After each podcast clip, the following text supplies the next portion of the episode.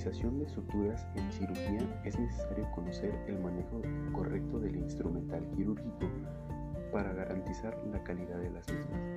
Por eso el tema del día de hoy es la clasificación de las suturas, el manejo y sus cuidados.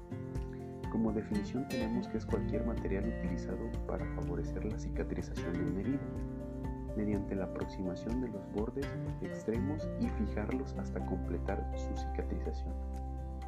Para esto, las suturas tienen características o especificaciones las cuales vienen en la norma oficial número 067 de la Secretaría de la Salud, la cual nos dice que tiene que tener un acabado libre de rebabas. En cuestiones de la punta, tiene que ser punta roma o deformes.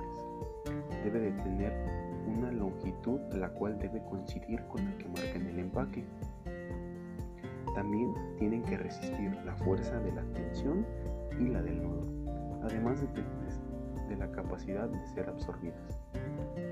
Como parte de la anatomía de la aguja, encontramos que la punta de la aguja, la cual puede ser crónica, roma o triangular, la longitud de la curva y el cuerpo.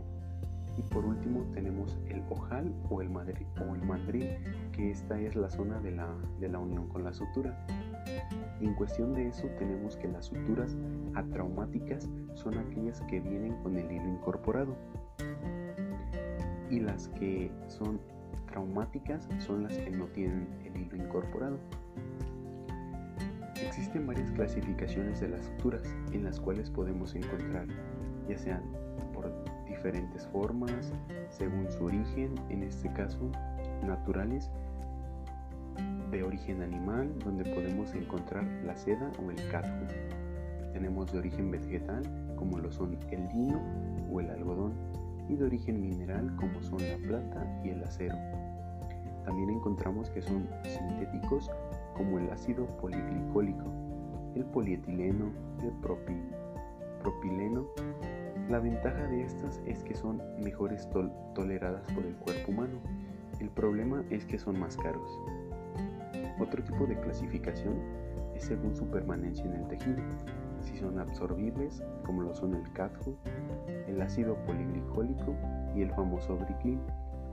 Estas se usan en suturas más profundas, en mucosas y en tejidos celular subcutáneo. También tenemos las no absorbibles, como lo son el lino, la seda, el acero, la plata, el algodón, entre otros. Estas se usan en suturas cutáneas en mucosas que van a ser retiradas. Tenemos otra clasificación en la cual es por su acabado industrial. En esta podemos encontrar los monofilamentos, los cuales son más tolerados y la retirada de los puntos es menos dolorosa. La desventaja es que son más caros y son más difíciles de manejar. Tenemos los multifilamentos. Estos son más fáciles de manejar, necesitan menos nudos y son más económicos. La desventaja de estas es que a la hora de retirar los puntos son más dolorosos. Por último tenemos una clasificación que es por tiempo de absorción. Tenemos que el cat normal va de 6 a 7 días. El cat cromado va de 15 a 20 días. El ácido poliglicólico va de 90 a 120 días. Tenemos también la polidoxanota que esta dura 180 días. En cuestiones del manejo de las suturas, todo personal de enfermería debe de mantener la esterilidad de las suturas. Tenemos que tenerlas preparadas siempre y cuando se vayan a ocupar no debemos de, abrir las suturas si no se van a ocupar. Como precauciones debemos de revisar siempre la fecha de caducidad, que ésta tenga al menos el segundo empaque cerrado, que sea el número de ceros indicado o adecuado para la cirugía que se va a realizar. Todo esto con el fin de lograr una pronta recuperación de la herida sin signos de infecciones o alguna complicación.